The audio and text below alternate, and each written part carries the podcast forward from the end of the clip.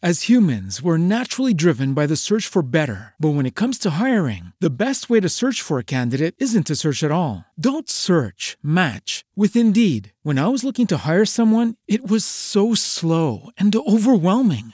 I wish I had used Indeed. If you need to hire, you need Indeed. Indeed is your matching and hiring platform with over 350 million global monthly visitors, according to Indeed data, and a matching engine that helps you find quality candidates fast. Ditch the busy work. Use Indeed for scheduling, screening, and messaging so you can connect with candidates faster. And Indeed doesn't just help you hire faster. 93% of employers agree Indeed delivers the highest quality matches compared to other job sites, according to a recent Indeed survey. And listeners of this show will get a $75 sponsored job credit to get your jobs more visibility at Indeed.com slash podcast. That's Indeed.com slash podcast. Terms and conditions apply.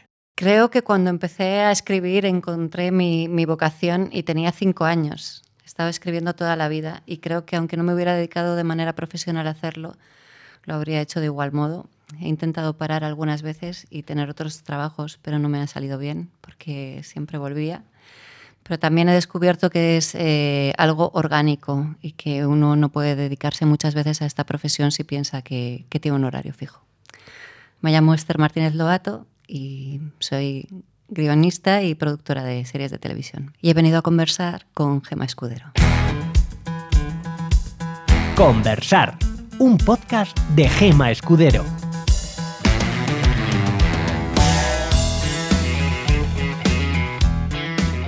Pues muchas gracias. Gracias. Gracias a ti. Gracias por haber venido. Ya te has presentado tú bastante, así que no te hace falta presentación. Em, ¿Cómo estás? ¿Qué tal? Pues bien, después de un pequeño atasco en Madrid, que es parte de la dinámica de esta ciudad, donde nos encanta vivir y sufrirlo, pues genial. Total. Eh, has dicho ya que empezaste a escribir desde bien pequeña, yo lo había leído por ahí, que escribe una niña de 5 años. Lo primero que se le pasa por la cabeza, que es lo que tenemos que seguir haciendo cuando, cuando tenemos 50, porque creo que la escritura tiene que ser un acto de libertad. Eh, luego, pues aprendes técnicas, ¿no? Y hay un montón de herramientas que, que, sí que se pueden aprender y sí que se pueden entender y asimilar para, para poder eh, usar la escritura como un vehículo de expresión. Pero lo mismo que las reglas de, de, de tráfico, ¿no? Y la circulación. Al final tú no estás constantemente pendiente de si giras o no giras la mirada al retrovisor, lo haces de manera inconsciente. Entonces, eh, creo que, que, que el símil es bastante parecido.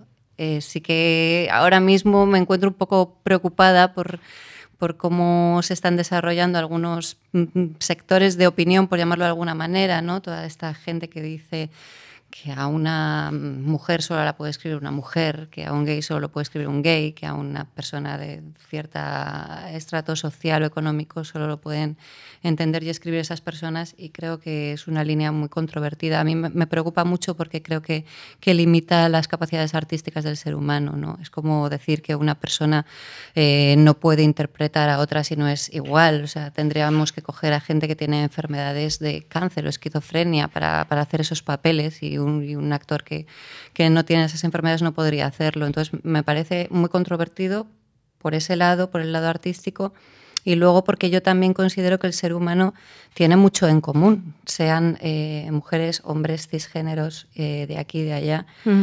A mí una de las cosas que más me ha llenado el corazón de júbilo ha sido el éxito de la Casa de Papel por muchos motivos, pero especialmente porque sentir que alguien se conmueve con eso de una cultura tan sumamente distinta a la mía como personas en, Arabia Saudí, pues es fascinante, ¿no? Y, conecta, conecta el corazón del ser humano y, las emociones que al final creo yo que es de lo que vivimos. Yo creo que puedo tener unas emociones semejantes a las de un hombre y espero que un hombre pueda tener unas emociones semejantes a las mías. Entonces, ¿por qué yo no voy a poder escribirlo? Esa es la pregunta.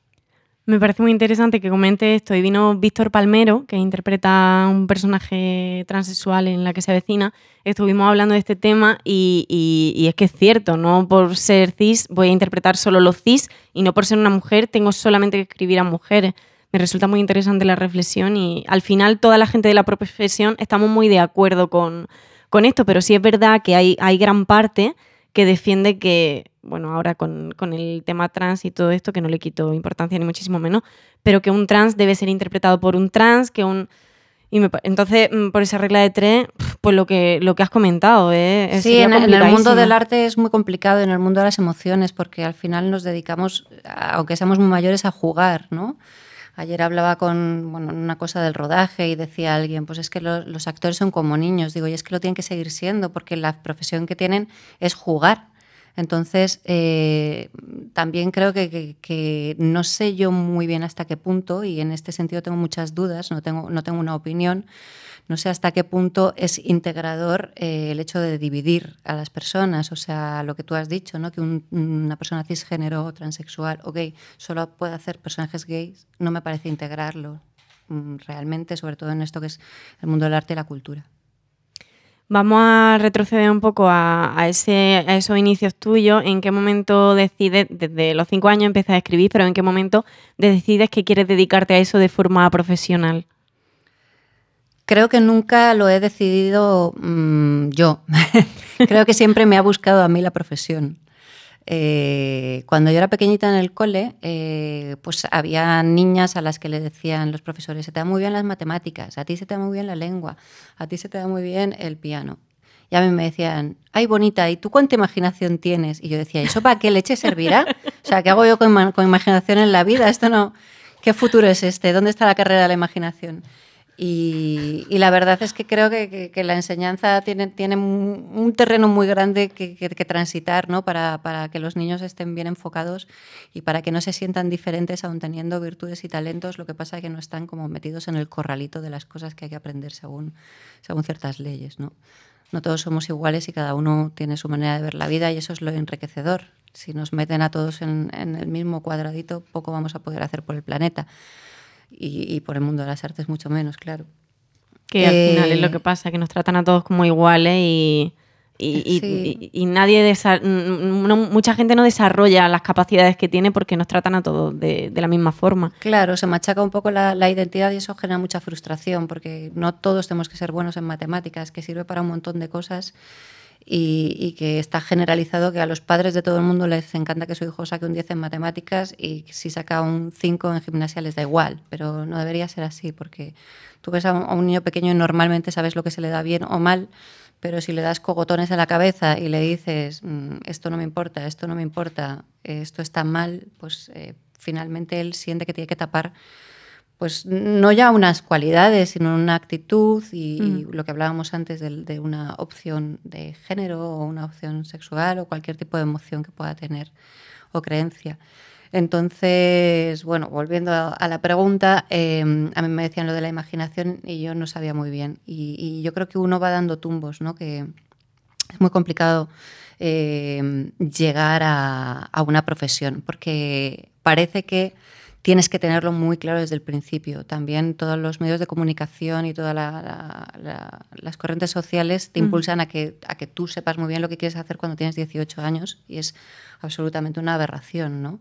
Solo hay muy pocas personas que tienen un talento innato o unos dones innatos y esto no sucede, o sea, es algo que sucede al 3% de las Ya. personas y los niños y parece que cuando uno tiene 18 años y no encuentra ese talento, ese don o esa vocación, está perdido y frustrado porque nos han vendido que eso tiene que ser así, pero es mentira. Y hay gente que, no la tiene o que no tiene una vocación definida o por muchas cosas o por nada en concreto y a lo mejor su, misión en la vida y su felicidad está en hacer otras cosas como pues dedicarse a, a su familia o, o cualquier otro tipo de cosa que no tenga que ver con el mundo laboral. Em, en todo este cúmulo de confusiones yo iba como toma- tomando decisiones a lo loco, supongo que, que como todo el mundo, ¿no? como sin, sin conciencia y, y sin saber qué estaba haciendo. Por una serie de circunstancias acabé estudiando comunicación en Navarra, que, que- que, bueno, era como la segunda opción, pero a alguien le hacía ilusión, pero hice el examen de acceso y de repente me cogieron y era, jo, si te han cogido tienes que hacerlo. Vale, bien, pues voy para allá. Empecé a hacer pues, producción, radio, tal. Y un buen día, pues eh, ya, ya no tenía más becas, se me acabaron las becas de todas las cosas que, que hacía y puse un currículum en una productora eh, en el que creo que ponía que había hecho una- alguna clase eh, eh, en la universidad que no pertenecía al, al- al- como a las troncales y a, Ujú. y a tal. Era una, ah, no me acuerdo cómo se llama, una optativa de esas Sí. que era de guion de cine, que había- además nos habíamos apuntado como cuatro frikis de allí, porque no, era, no, no, no estaba como rodada esa, esa asignatura, no era un poco nueva en aquel momento. Y, y alguien lo vio y dijo, ah, pues esta chica de, de, aquí, que se venga a hacer guiones y tal. Y yo, wow, o sea, guiones. pues vale, voy para allá. Y, y, me pusieron, mi primer trabajo, por así decirlo, de verdad, fue coordinadora de guion de Aladina. Y claro, es otra de las cosas que yo cuento, mmm, aparte de que la profesión me ha ido buscando a mí y a pesar de que pues, tienes trabajo un tiempo, luego lo dejas de tener hasta que más o menos te uh -huh. estabilizas en el mercado, también hay épocas de crisis eh, en, el que, en las que no me he podido despegar del todo de la profesión. Pero, pero mmm, creo que, que, bueno, hay que tener cierta libertad ¿no? para, para, dedicarse a eso y cierta esperanza, un poco como, como, lo tiene un niño la noche de Navidad, porque hay, hay que creer que puede pasar, ¿no? no que, que, es un mundo imposible. Y si uno siente la necesidad de, de, expresarse y de ir, de irse a Madrid, aunque deje, como en mi caso, Soria, que me decían, pero... ¿Pero por qué vas a Madrid? Si aquí en Soria hay radio, aquí conoces gente, es una ciudad muy pequeña, entonces seguro que tu padre conoce a alguien y puedes hacerlo. dices, ya, pero yo donde quiero ir es allí. Es como buscar aparcamiento en el centro de Madrid, ¿no? Dices, mira, deja el, coche allí en Moncloa, en el Parque del Oeste, y bajas en metro. Bueno, pero si yo donde quiero ir es a Lonely You, pues voy a intentarlo, porque aunque tarde mucho, seguro que encuentro algún sitio donde aparcar. Qué importante las aspiraciones, porque al final, mmm, si no, bueno, que quien no las tiene bien, pero que cuando se tienen hay que intentar realizarlas porque si no, no, no, te, no te sientes. Sí, de la misma manera que no debemos penalizar a quien no las tiene, Totalmente. o que una persona tiene que ser libre de no gustarle nada para poder realizarse en, en otras cosas, ¿no? De, que son gente que se sale de estas casillas. De la misma manera, si sí que sientes la vocación de algo, yo creo que, que es imposible que no salga, porque es tu camino, ¿no? O sea, hay que hacer como mucha fuerza y tomar muchas decisiones equivocadas que te aparten de eso. ¿Qué crees que hay que tener para ser una buena guionista? Para ser una buena guionista hay que tener muchas cosas, eh, porque, bueno, vamos a hablar de guion de tele, porque yo creo que el guion de tele eh, ahora mismo ya es casi un estándar que se hace entre muchos. La tele se hace entre muchos, eh, las ideas son de muchas cabezas, todo está mezclado, mmm, la autoría es muy relativa, pero a la vez es una cosa muy fascinante porque lo que cuenta a día de hoy es la mirada, tener una mirada única. Entonces yo creo que las personas que tienen mirada única, que tienen un estilo muy marcado, eh, que tú puedes ver un, una serie en la tele y decir, mira, esto es de tal, y lo sé porque es que lo estoy viendo que es de tal, y equivocarte muy poco. Pues eh, ya vamos sumando, vamos sumando, ¿no? Aparte de la generosidad y de no tener un ego descomunal que te impida recibir con alegría las ideas de los demás porque hacen mejor uh -huh. la tuya, pues también tener una mirada única. ¿no? Yo creo que las historias están todas contadas. Lo que es diferente es la, la mirada de los autores que arrojan sobre ellas, ¿no? lo, que, lo, que te, lo que te estimula y lo que hace que tengamos la sensación de estar asistiendo a acontecimientos diferentes o a obras diferentes. También creo que hay que tener eh, mucha resistencia, porque es un trabajo muy duro, Muchas veces yo cuento que un guionista no es una persona que escribe cosas que se le ocurren en las servietas de los bares. Es una persona a la que le dicen, son las 4 de la tarde, mañana a las 8 de la mañana rodamos esta escena, este actor no puede venir porque ha cogido un COVID, eh, que rodarla antes de no sé qué, tienes que sacar este actor y luego que tampoco puede el niño porque el niño ha dicho a la Comunidad de Madrid que no puede rodar más de no sé cuántas horas. Entonces, de estas 4 de la tarde a las 8 de la mañana de mañana tienes que escribir la escena. O sea, se te ocurra o no, tengas servilletas o no las tengas, pero hay que hacerlo. Entonces, tienes que tener un aguante emocional muy poderoso. Y también te tienes que conciliar, porque es una profesión en la que tú vives siendo escritora aunque no estés escribiendo. Te levantas por la mañana, llevas a tu hijo al colegio y estás mirando el mundo, la realidad, las noticias, la historia de alguien. Eh, yo muchas veces me río mucho con compañeros que tengo que cuentan anécdotas de su vida personal y siempre les digo, ¿puedo hacer una película de esto? Porque es fascinante, o sea, tienes que tener la mirada súper abierta a lo que pasa de verdad, porque la realidad es alucinante y nunca creer que a las 8 de la tarde se acaba el guionista, porque, bueno, por diversos motivos es mentira. Eh, no solamente desempeña el rol de guionista a día de hoy, eh, sino de productora ejecutiva, de, de, mm, de showrunner al final y de creadora. Eh, ¿Cómo conviven esos tres roles que, que, tú desempeñas? ¿Cómo dirías que, que, se, que, se, que se compaginan o que... Pues en mi caso con muchísimo pudor, porque yo todavía siento muchísimo pudor. Eh, a pesar de que lleve muchos años escribiendo o en la profesión, yo muchas veces tengo, tengo la sensación de, de, cierto intrusismo. ¿no? Sobre todo, bueno, me parece una palabra gigante la de creador que, que, casi me da vergüenza, porque es una palabra como que, que yo por, por, mi cultura y por mi, y por mi em, educación la atribuyo a una cosa muy grande ¿no? y muy, muy, muy, muy tremenda. O sea, yo tengo que hacer mi propio trabajo de, conciliar esa palabra con lo que realmente hacemos, ¿no? de darle un sentido. Porque yo siempre decía, eh, qué maravilla los médicos, los abogados, los que van a, ayudar a niños allí, hacen cosas realmente que son la leche, o, los ingenieros que hacen avanzar el, progreso ¿no? y que mejoran la vida de la gente. Yo me dedico a escribir chistes aquí, a ver si tienen gracia o no, a contar una historia. Y eso realmente eh, bueno, poco a poco con los años le, voy dando muchísimo más valor. ¿no? He encontrado varias ideas que me hacen conciliarme bien con, con, que lo mío es útil también. ¿No? Entonces, por un lado tengo mucho pudor. Por otro lado, también tengo eh, muchísima cautela porque eh, la producción ejecutiva consiste, em, por así decirlo, eh, como un showrunner. Alguien, alguien me hizo una entrevista y dijo, ¿qué es el showrunner? ¿El corredor del show? Y dije, exactamente. es el que lleva los relevos. O sea, estamos desde que se nos ocurre una idea de, ¿por qué no hacemos una serie de prostitutas?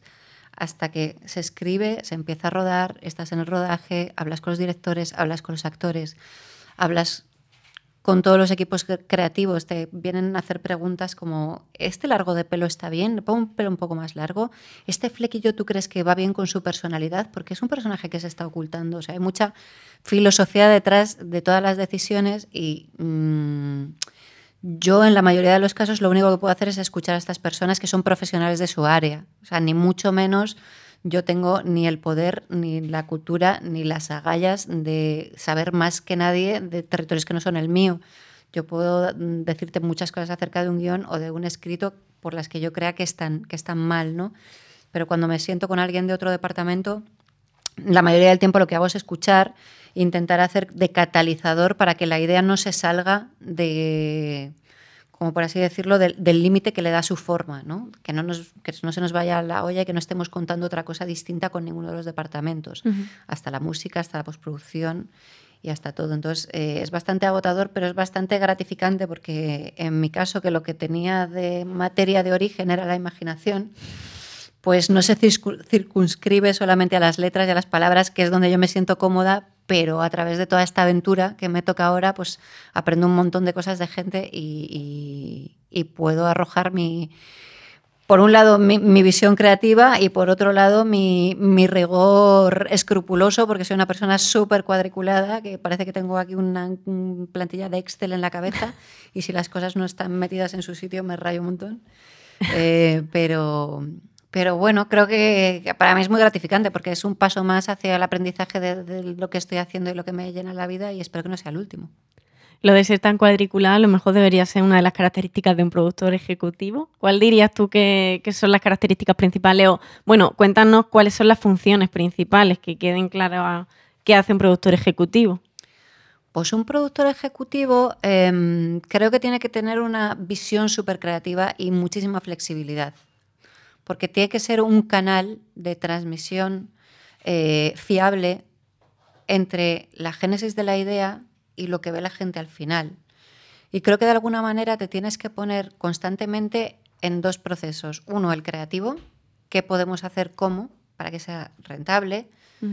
Em, ¿Cómo vamos a hacer la idea para que no, para que no sea incoherente con lo que quiere mostrar la serie? Y luego, ponerte constantemente en la visión del espectador, que es algo que yo ejercito muchísimo, porque cuando eres escritor te parecen mm, lo que escribes muy interesante y probablemente esté fundamentado en un recuerdo doloroso o bien propio o bien de alguien que has conocido y es mm, algo tremendo y que tiene que ser explicado así porque aquello mm, tiene muchísimo peso emocional para ti.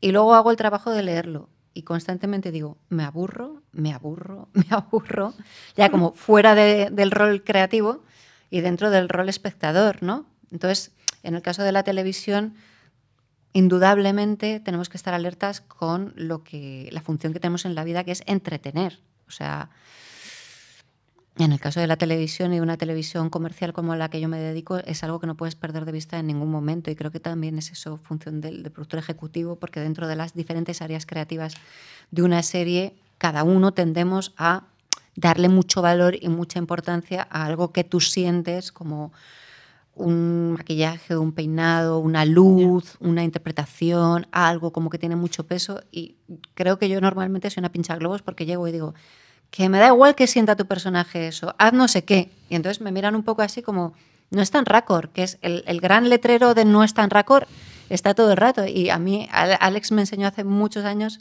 algo maravilloso que dijo, el racor es de los que no tienen ideas. entonces, y tiene totalmente razón, si tú estás pegado a la pantalla de la tele flipando, del racor te acordarás después. O sea, cuando hayas dejado de ver el episodio, que dure lo que dure, y estés pegado al sofá, impactado, dirás, no estaba en Raccord, pero ostras, cómo me lo he pasado.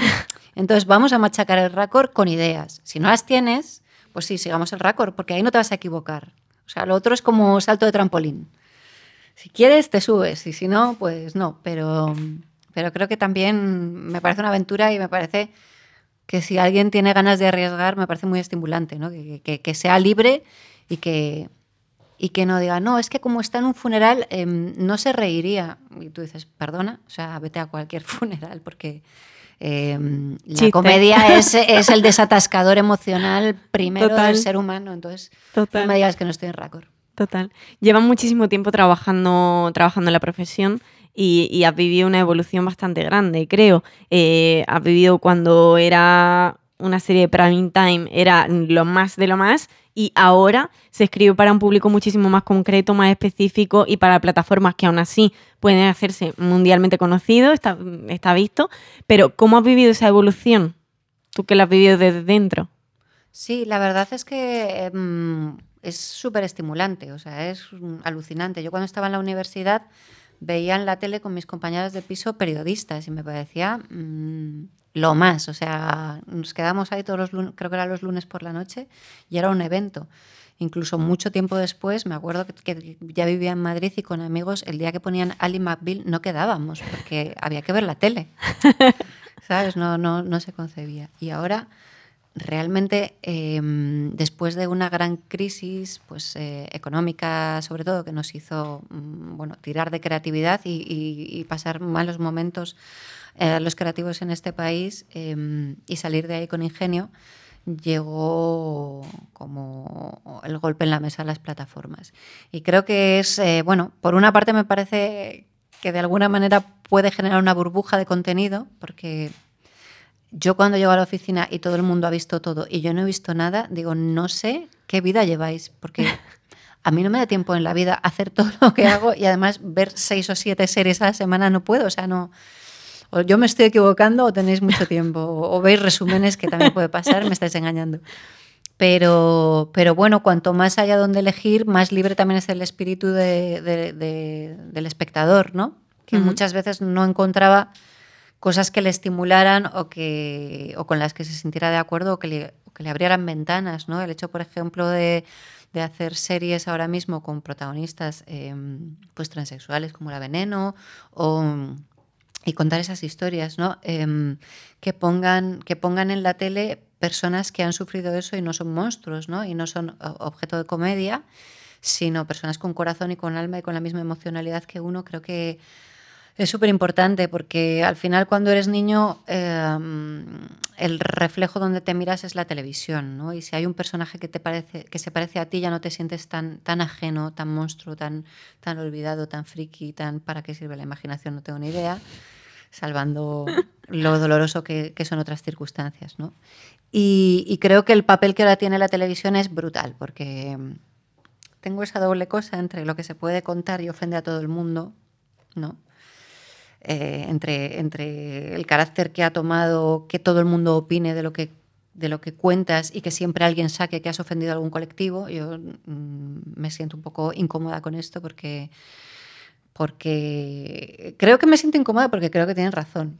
Entonces no sé muy bien cómo llevarlo. Creo que el, que el arte la expresión tiene que ser libre, pero también creo que hay una responsabilidad brutal con, con, con personas que, que están sufriendo o lo están pasando mal y tú eh, que vives en tu mundo de Madrid y en tu casa guay eres ajeno a ese sufrimiento. Entonces, creo que por una, por una parte hay que intentar eh, seguir tirando de creatividad, pero creo que hay que ser solidario y, a través de la televisión poder ayudar a que el mundo mejore y la vida y la calidad de la gente. Entonces, eh, creo que es un tema que está ahora como muy muy eh, en ebullición, ¿no? Eh, muy confuso porque como escritor te sientes, joder, es que ya no voy a poder hacer chistes de lo que me dé la gana porque me, me pone la mordaza, ahora no puedo poner un chino en mi serie. Bueno, es que haya chinos que les están pegando palizas por el COVID, vale, entonces, ¿quieres ser responsable de que alguien porque ve tu serie haga esto?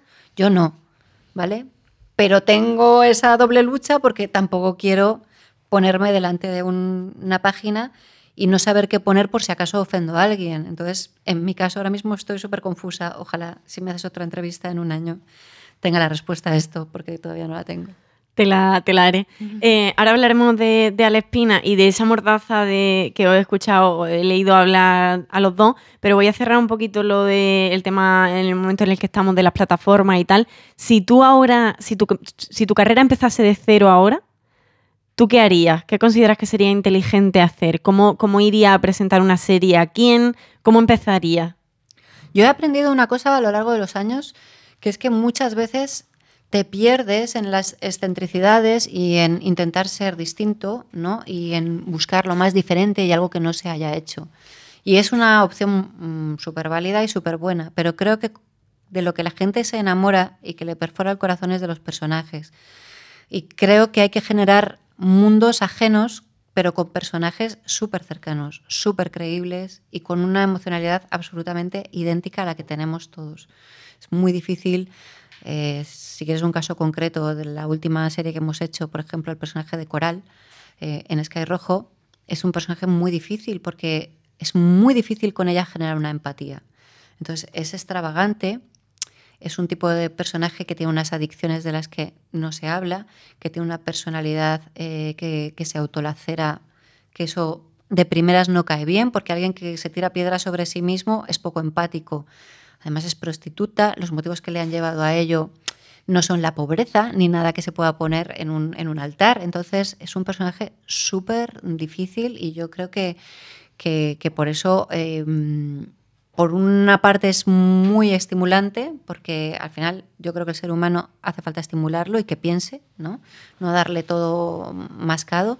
Pero ese personaje tiene que estar lleno constantemente de inputs de, de una em, emocionalidad cercana, o sea, de, de, que cuente lo que le pasó con el marido y de cosas muy pequeñas que tú como espectador quieres salvarlo o que te pongas en su piel y que digas, joder, pobrecilla porque si no, creo que tu maravillosa idea loca, rocambolesca, mm, futurista y marciana no puede funcionar si no tiene unos personajes que sean unas anclas rotundas que lo, que lo adhieran al espectador, ¿no? para que no se sienta perdido en el viaje uh -huh. de, de, la historia. Vamos a empezar a hablar un poco de Vancouver, Alespina y todo esto. ¿En qué momento lo conoces? ¿Cómo se crea ese tándem que, que, ahora es tan, tan importante y, y, y, y tan conocido y halagado por todo?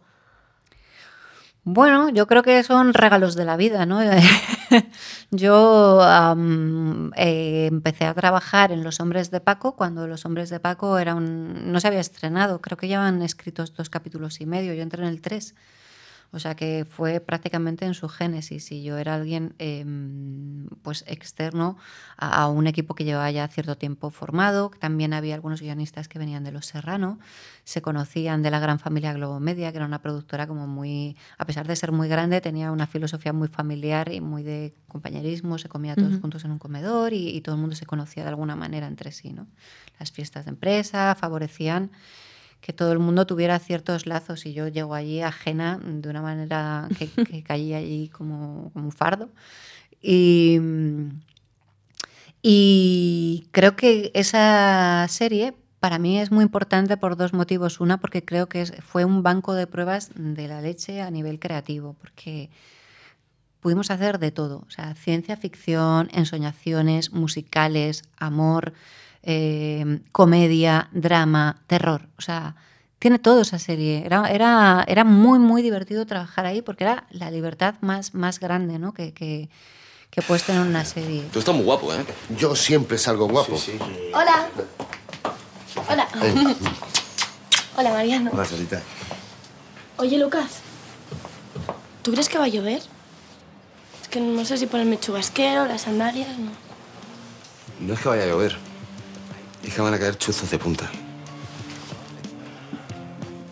Es que va a caer un tormentón, el diluvio universal va a caer.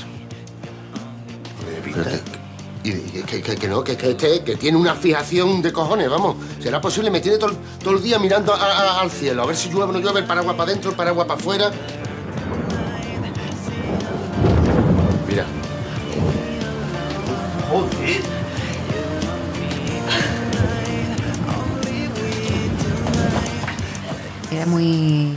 Estaba llena de cosas.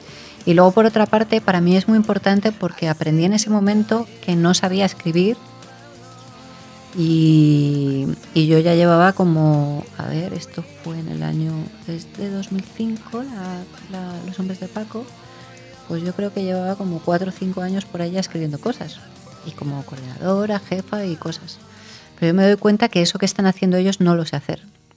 Entonces yo me acuerdo que, que entregaba mis secuencias y, y las pegaban en un guion y entonces los productores ejecutivos, que eran Ale Espina y Laura Belloso, tenían un despacho, pero todos los ordenadores, que teníamos aquellos ordenadores tan grandes que, que ponía la empresa, ya no existen, eh, estaban conectados en red para que todo el mundo pudiera ver, pegar las secuencias y modificar. Entonces yo me iba al despacho de los guionistas y me ponía a mirar eh, y le daba constantemente a refrescar el guion a ver lo que habían cambiado. Entonces me ponía con lo que yo había escrito y lo que habían cambiado y me ponía a estudiar por qué se había cambiado. Creo que eh, de esto hablaba antes en el ejercicio de no ego. Si alguien te cambia un texto no es porque te odie ni porque mm, quiera poner lo suyo. Seguramente tiene algún motivo eh, de alguna clase. Entonces, creo que el ejercicio de intentar saber por qué te lo cambian de una manera súper empática, ¿no? no lacerándose a uno mismo ni creyendo que "Ah, da igual porque lo cambian todo, que es algo que pasa mucho en guion, ¿no? que tú entregas un guion y, y- y de ahí al que se rueda cambia todo. Pero es el propio proceso. O sea, si en el guion número uno no se puede ver, leer una secuencia y decir, "Mm, no vale, me aburro, que es lo que yo hago todo el rato, tíralo, vamos a volver a empezar. Pero me aburro con lo mío, o sea, no me aburro con lo de un, alguien, un compañero, me aburro con lo mío también cuando lo miras con, ese, con esa cosa de- de espectador, ¿no?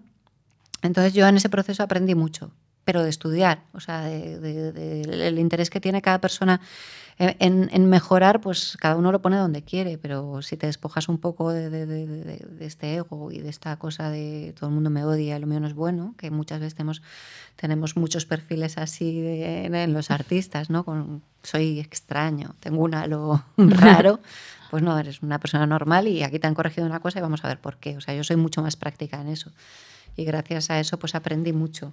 Y creo que, bueno, eh, en los equipos de Alex, otra, otra de las cosas que siempre están es intentar eh, hacer grupos de personas que tengan talentos muy distintos. ¿no? no todos tenemos que tener el mismo talento, no todos los escritores tienen que saber escribir. Ni siquiera yo cuando ahora busco para formar equipos muchas veces eh, digo, alguien tiene un montón de ideas, es un torbellino que dispara hacia mil ideas por, por- segundo y luego no las sabe escribir bien y muchas veces digo, da igual, si esto ya lo escribo yo el sábado, no te preocupes, pero sígueme contando lo que hay en tu cabeza porque me interesa un montón. Entonces, eh, pues eh, esta capacidad más brillante, hay, personas que tienen la- todas las capacidades, yo creo que Alex es una de esas personas que sabe escribir, sabe dar ideas y sabe eh, eh, ejercer de catalizador en cómo llevarlas a un, a un- a un mundo mejor, ¿no? a una serie para hacerla mejor. No todos tienen ese talento, ni lo tienes que, que- que tener, ni lo tienes que buscar, porque realmente te vas a sentir incómodo. Yo hay muchas veces que ha, ha venido a lo mejor un guionista y, y- y ves que alguien a lo largo del tiempo no es bueno en algo, en lo que sea, en comedia, en escribir o en dar ideas, pero luego escribe muy bien, o sea, cada uno en su elemento, o está muy bien en thriller, pero los chistes no. Y yo siempre digo, si tú le vas a exigir a esta persona que haga lo que no tiene el talento para ello, solo le vas a provocar frustración. Entonces, si algo no se te da bien, realmente y, y- y lo intentas, lo puedes aprender, hay cosas que puedes aprender, pero si lo has intentado y no puedes aprenderlo tal, tranquilo, o sea, coge lo que se te da guay y hazlo, porque es maravilloso. Porque a veces lo que se te da guay es lo que yo estoy buscando. Igual yo escribo muy bien, pero tengo muy pocas ideas y necesito el trabajo del otro o al revés. Entonces, esa simbiosis entre los diferentes talentos también es algo que, que entró en mi vida en esa, en esa etapa y, que creo que, es muy enriquecedor y todavía está en vigor. Esto se puede extrapolar un poco a, los actores, lo de las funciones, porque nos empeñamos en querer hacer comedia, querer hacer drama, querer hacerlo todo súper bien. Y es como, pues ni todo el mundo vale para la comedia, ni todo el mundo vale para el drama. Céntrate en una cosa que, uh -huh. que, que va a ser mucho más rico que te centres en eso. Pero es verdad que hay un poco de ego ahí de, de querer abarcarlo todo o de que te exijan todo y tú, y tú quieras darlo todo. Eh, seguís trabajando juntos y en qué momento nace Vancouver y, y, cómo decides tú sumarte al proyecto, porque he leído por ahí que, que muchos de los que os sumabais, pues dijisteis, hasta aquí con vuestro trabajo, os sumasteis mm. ahí, qué vértigo, ¿no? Súper vértigo, súper vértigo. Bueno, en realidad mmm, parte, parte de, de, de la sensación eh, de, de poder tener más control sobre la, la idea final, ¿no? Eh, creo que, bueno, en el proceso creativo muchas veces se suman por en medio como filtros de personas, uh -huh. muchas veces maravillosos, no digo que no, pero son filtros, filtros, filtros, filtros. Entonces, eh, de alguna manera, aunque sean maravillosas visiones del mundo y de la vida, muchas veces desvirtúan la esencia de lo que tú querías contar al principio. Por eso también lo que decía de, de, del, del showrunner, ¿no? de alguien que realmente lleve como con un látigo, no te salgas de aquí, porque es muy fácil salirse en la creatividad, porque tú coges a un personaje que te encanta y enseguida le das una bola que se ha comido la serie y tú dices, no, pero que no es la que esta no es la serie de, de Romeo o de Moisés, que estamos con unas chicas, ah, ostras, es verdad. Y esto constantemente pasa, y a mí me pasa porque me enamoro de un personaje y de repente tiene un montón de vida en mi cabeza y lo quiero contar todo y alguien tiene que decir, no, que mira, tienes 23 minutos, 8 capítulos, no podemos hacerlo, vale, y volver a, a, a carril.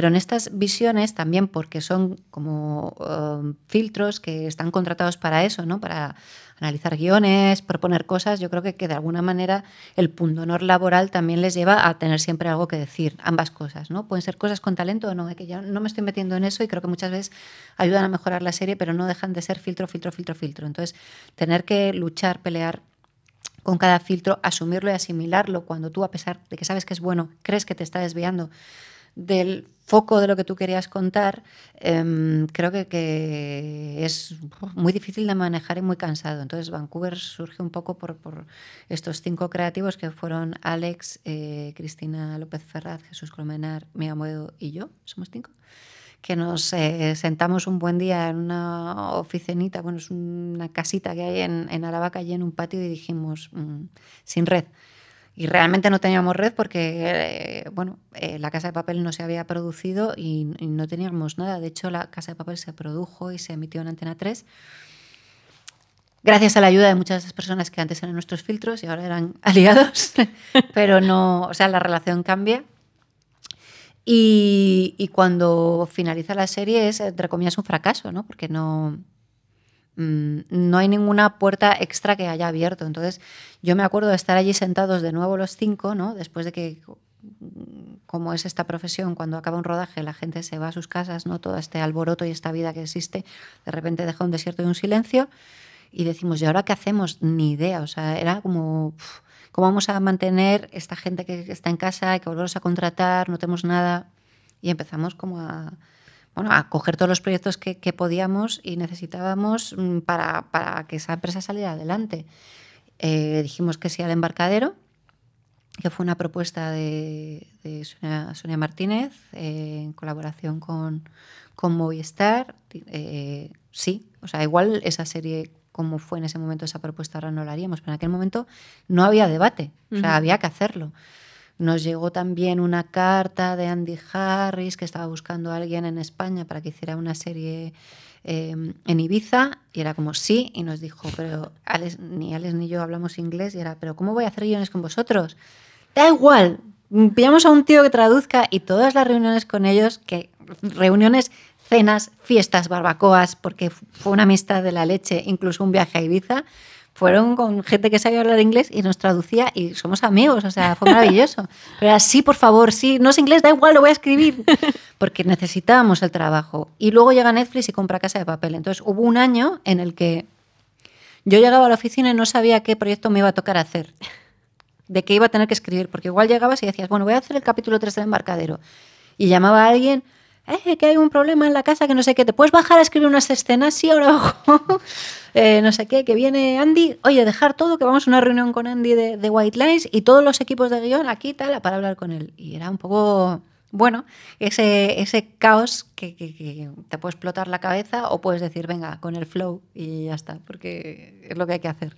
Entonces, después de esa actividad tan intensa, con la llegada a la Casa Papel, a la que obviamente no íbamos a decir que no, ¿no? Renovar, em, nos desbordó porque nos desbordaba la vida. Yo acababa de trabajar a las 12 de la noche siempre. Entonces llegó un momento que dije, mira, yo a las 6 o a las 7 o a la hora que fuera me voy a ver a mi hijo, porque total, como no voy a acabar, yo estoy con él y si en vez de a las 11 acabo a las 12, pues así es la vida. O sea, como esa sí que es la conciliación, ¿no? Como, es lo que tengo que hacer, pero también lo que tengo que hacer es estar conmigo. Entonces, pues le veo en medio y ya luego sigo escribiendo. Y esa es la vida que llevamos durante mucho tiempo. Y luego también con Sky Rojo. Entonces, ahora mismo estamos produciendo la tercera temporada de Sky Rojo y es la primera vez desde que se hizo Vancouver que estamos solo con un proyecto. La primera. ¿Estáis centrados a tope o tenéis otra idea en la cabeza? Estamos a punto de tener otra idea. claro, hay que pensar en lo siguiente, porque realmente nosotros teníamos idea de parar porque estábamos agotados eh, emocionalmente. Además, por ejemplo, La Casa de Papel que, que- hicimos la temporada 5 eh, antes de verano es una serie que te destruye emocionalmente porque eh, es una serie muy, muy difícil de escribir. Requiere de un montón de creatividad, de energía y de, y de ponerte en, en- en los pensamientos y en la identidad de un montón de personajes porque es muy, muy coral, ¿no? Y, y hacer algo nuevo, porque además te estresa mucho, que es algo que mucha gente está esperando, no les quieres decepcionar, ni salir con la primera idea que se te ocurre, sino Ujú. hacer al- y, y aprovechar el vehículo para contar algo, ¿no? Y, y luego también, al tener cinco temporadas, ya también hay mucha mucha sensación de que el personaje ya está más manejado por, por, por otras personas que por ti mismo. ¿no? Es muy fácil eh, en la primera temporada escribir a, a Denver, un personaje que está totalmente virgen y que ni siquiera has contado cómo se llama, ni de dónde viene, ni nada. Eh, Tienes todo por contar. Cuando llevas a cuestas con, con el personaje contando cosas y retorciendo y no sé qué, llega un momento como de estrés de ¡Ah! ya no sé qué más decir de este tío, socorro. Y, y se te va un poco de las manos, entonces todo eso genera un montón de estrés, ¿no? Y, y- y acabar ahí por todo lo alto. Y yo creo que el final, el final de la quinta mm, es muy sorprendente y es muy coherente. O sea que eh, por eso eh, hemos llegado a buen término, pero nos fundió. Y no queríamos volver tan pronto, pero por otra parte, lo de antes. Somos una empresa, hay gente contratada, hola, no les puedo tener en casa, entonces mira, deja tus vacaciones y vente a escribir aquí otra temporada. Y, y por ese mismo motivo estamos pensando en lo siguiente, por eso y porque nos lo pasamos muy bien haciendo. Vale, vamos terminando, pero te voy a hacer como varias preguntas de cositas que hemos comentado ahora en estas dos últimas respuestas. Em, comentábamos antes lo de la mordaza que os ponen a veces. Eh, hay un momento en el que dejáis de, tener esa mordaza y de escribir más para la gente y no tanto para lo que están esperando de vosotros. ¿En qué momento pasa esto? Que decir, voy a escribir lo que quiero sin pensar en lo- no tanto en lo que el público necesita, que hay que pensarlo, o en lo que el público quiere, pero voy a escribir lo que yo quiero, las ideas que tenemos, vamos a desarrollarlas tal cual son. Pues el momento de clarividencia fue eh, cuando se estrenó una serie que se llamaba Lolita Cabaret y fue, mm, a mi juicio, un fracaso, pero no ya por los índices de audiencia, que también, o cada uno puede entrar a valorar si sí o si no. Para mí fue un fracaso porque es la serie más desvirtuada de su, de su esencia en la que yo he participado, ¿no? colaborado y firmado.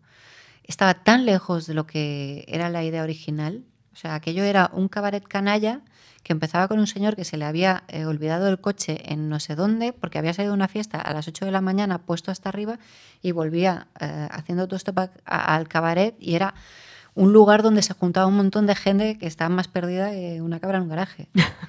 Claro, todo eso pasa por un montón de filtros, por aquella cosa que nos ponían unos o nos poníamos nosotros a nosotros mismos de no ofendas a nadie, no eches a nadie de la tele, También era una época de crisis, ¿eh? Que todo hay que verlo en su contexto. Era una época de un montón de crisis en la ficción, en la tele. Era muy difícil hacer una serie, no había dinero, no se podía hacer. Nosotros teníamos el privilegio de hacerla y eso te atenaza porque, ostras, no la puedes cagar, entonces no eches a nadie, no eches a abuelos, no eches a niños, no eches a tal. Esta persona no se puede desnudar, esta persona no puede hacer de drogadicto, esta persona no le puede poner los cuernos a su padre, qué horror, pero eh, bien.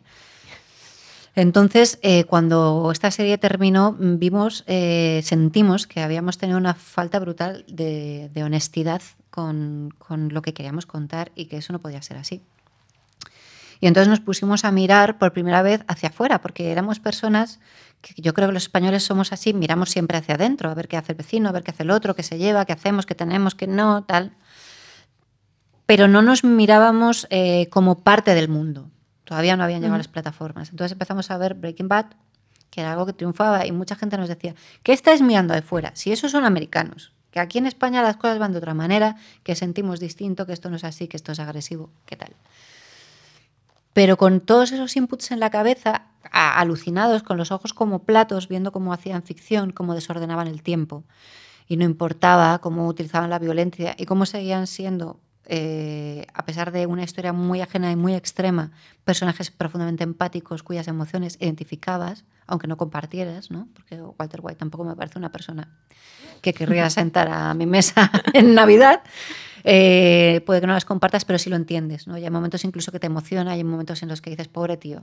Vale, pues eso es a, lo- a donde yo quiero llegar, con una historia un poco más salida del tiesto. Y, y en aquel momento eran tendencias las series de, de cárceles. Había varias en Europa y también eh, pues llegaba Orange is the New Black.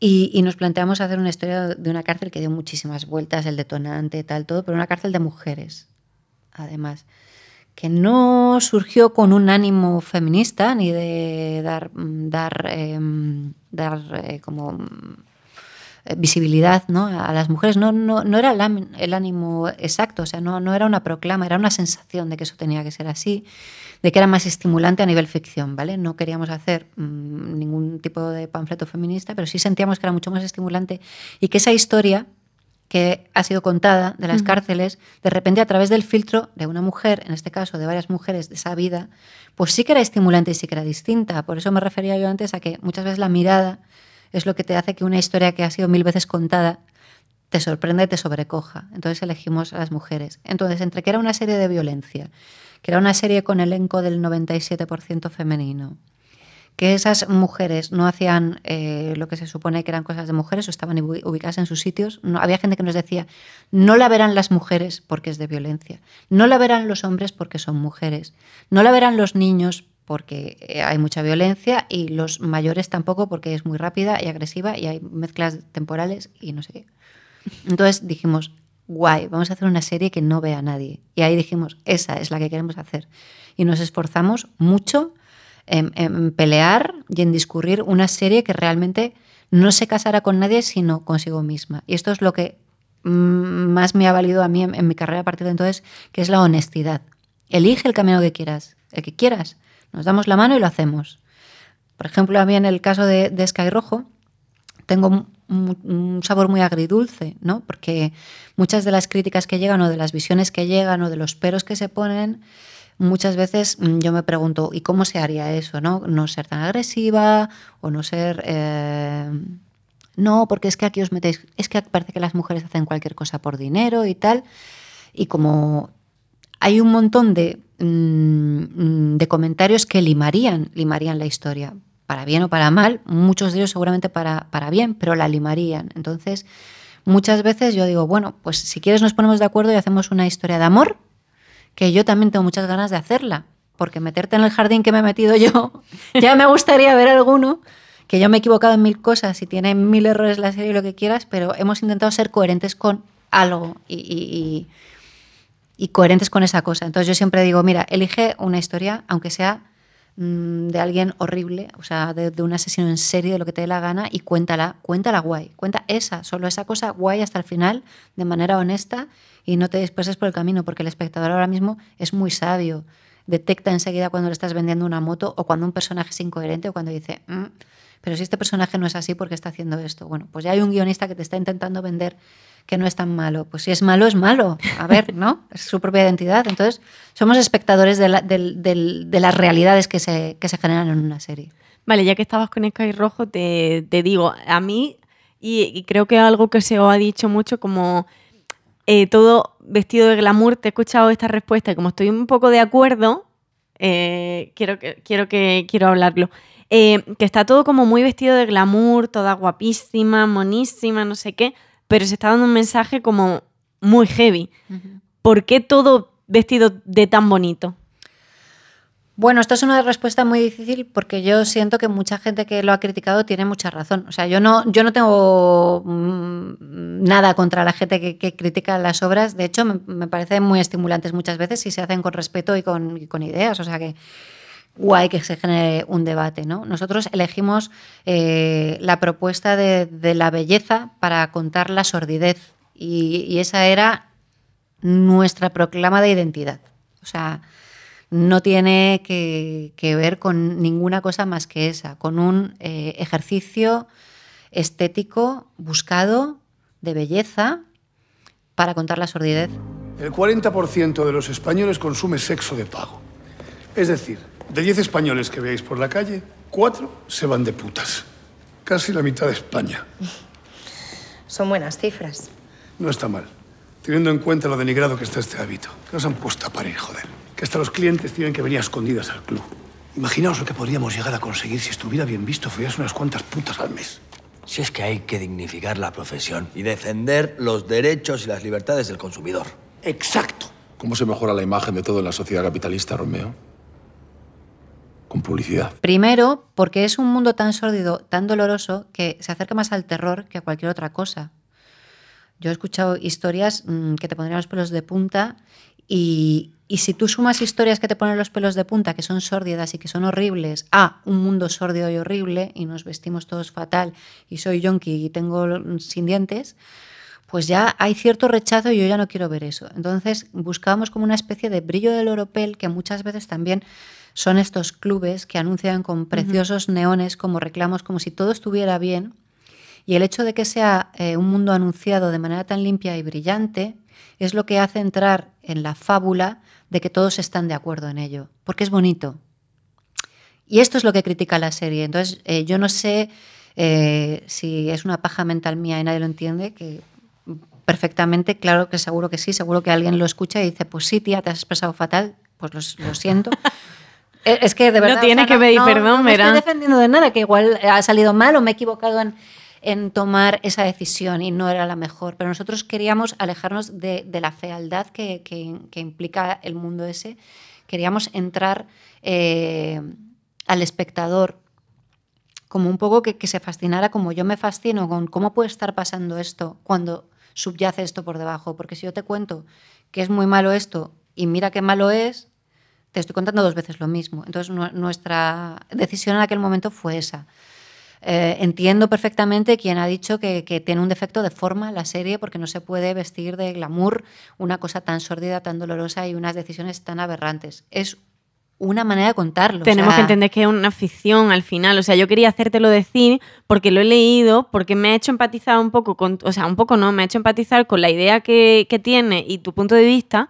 Y creo que es verdad que, que la sordidez contada un poco desde una capa más bonita eh, está perfectamente justificado. Entonces quería que lo dijeras pues para que la gente lo escuche, empatice igual y por lo menos se cree ese debate de, hostia, pues ¿Sigo pensando lo que seguía pensando o estoy súper de acuerdo con esto? Sí, no, y a mí, me encanta que la gente no piense lo mismo que yo porque es lo único que me estimula en la vida. O sea, yo me presento un guion o una idea o un tal y alguien me dice, muy bien, está muy bien, digo, guay, guay, guay. Y alguien que se queda así con cara y dice, pues a mí no me gusta, es quien me ayuda, ¿sabes? Digo, joder, pues a la siguiente no voy a hacer esto o intentaré arreglar en la siguiente temporada estas ofensas o estas cagadas que hemos hecho, como porque no somos infalibles ni yo me voy a poner a defender a capa y espada como si fuera como si me fuera la vida en ello. ¿no? Eh, creo que la ficción tiene que ser libre en ese sentido y es una propuesta que hemos hecho y hemos intentado llevarla con coherencia y honestidad.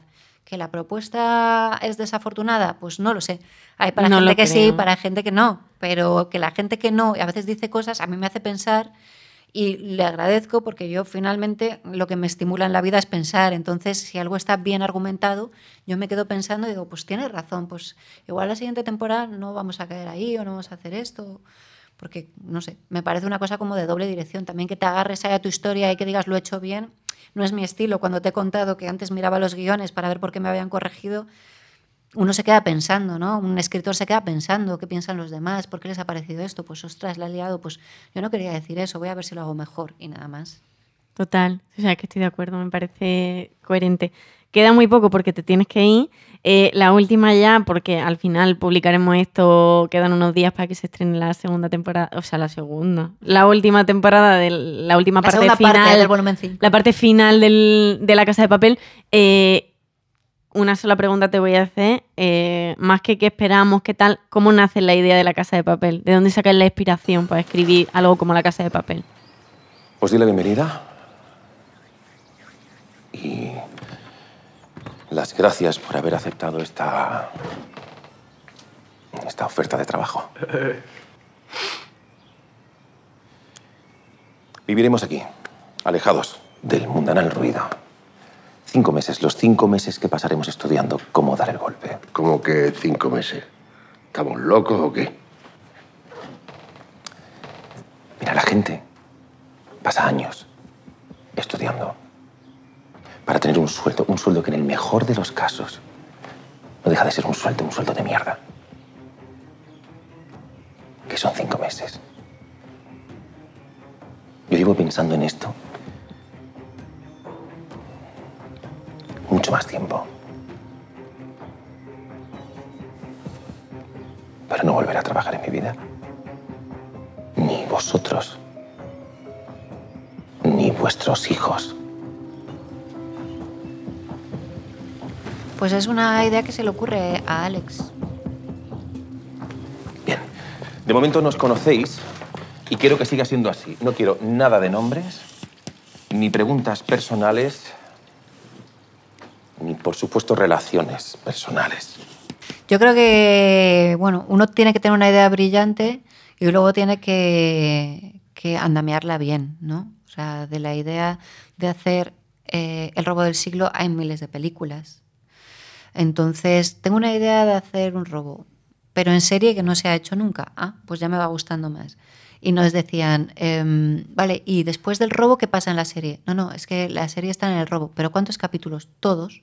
Era inconcebible, en aquel momento era como supermarciano. ¿Cómo vais a hacer eso? Bueno, pues con lo que he comentado antes, con personajes que te interese sobre todo cuáles son sus vidas y puedas estar mucho tiempo en sus conversaciones y, y en sus pensamientos y un trocito de tiempo en el atraco, ¿no? Luego liando la parda en el atraco, pero, pero fundamentalmente intentando conocer a esos personajes, ¿no? Y mm, yo creo que fue una idea muy, muy osada que se pudo hacer, eh, pues gracias a que en ese momento confió Antena 3 en el proyecto, porque para eh, la época que era, no era una serie fácil, o sea, no era una serie tampoco que, que tuvieras mm, en la cabeza que iba a ser eh, un éxito rotundo en aquel momento, de hecho no lo fue.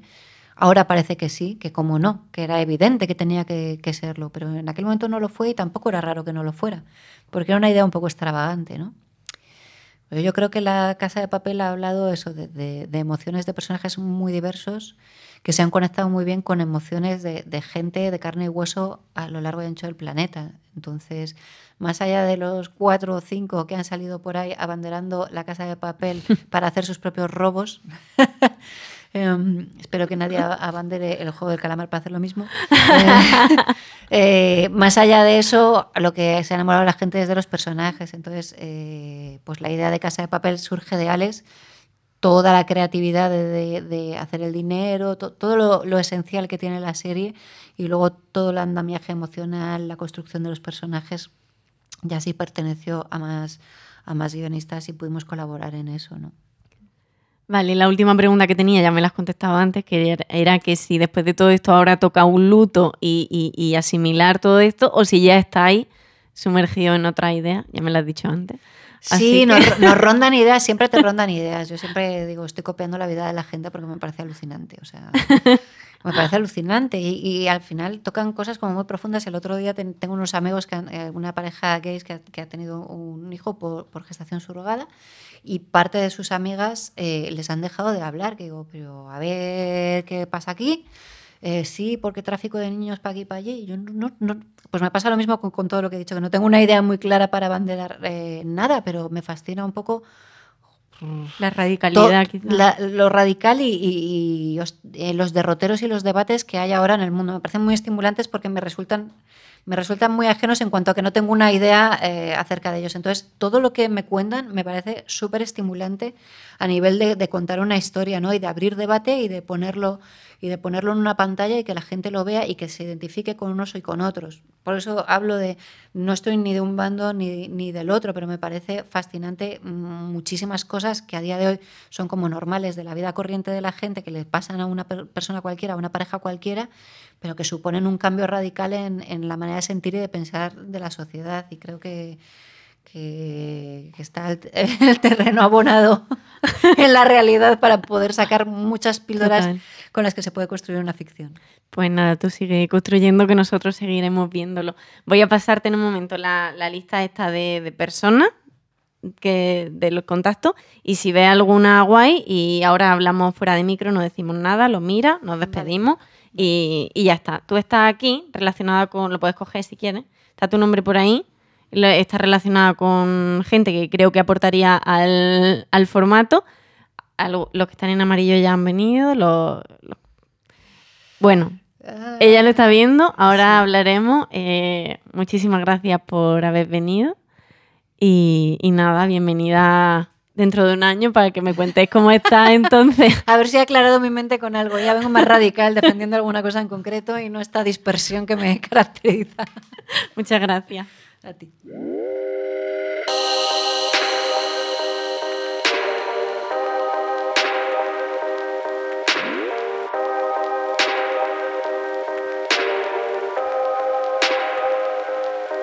Gracias Esther Martínez Lobato por venir a conversar. Gracias por sentarte con nosotros y contarnos tu historia. Gracias también a Cele Díaz y Munilla de Universo Media por producir este podcast y a Pedro Cerezo y Cristina Bravo, que se encargan de capturar en imágenes la esencia del programa para que tú luego te puedas hacer una idea de lo que vivimos grabando. Podéis ver su trabajo en su Instagram o en su web cristinadepedro.com. Gracias también al espacio Universe del Hotel Olillo de Atocha, que desde el principio ha apostado por conversar y nos cede sus instalaciones ayudándonos a hacer posible esta idea. Y gracias a ti, que decides darle al play en Spotify, Podimo, Apple Podcast, Google Podcast, Evox, gemaescudero.com o donde sea que escuches podcast.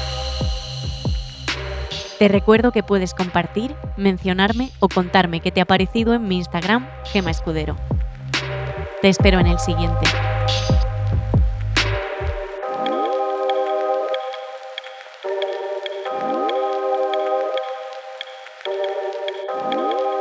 Conversar, un podcast de Gema Escudero producido por Universo Media.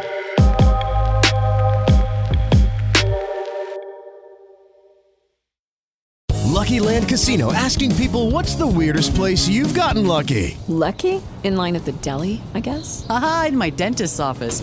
More than once, actually. Do I have to say? Yes, you do. In the car before my kids' PTA meeting. Really? Yes. Excuse me, what's the weirdest place you've gotten lucky? I never win and tell. Well, there you have it. You can get lucky anywhere playing at LuckyLandSlots.com. Play for free right now. Are you feeling lucky? No purchase necessary. Void where prohibited by law. 18 plus. Terms and conditions apply. See website for details.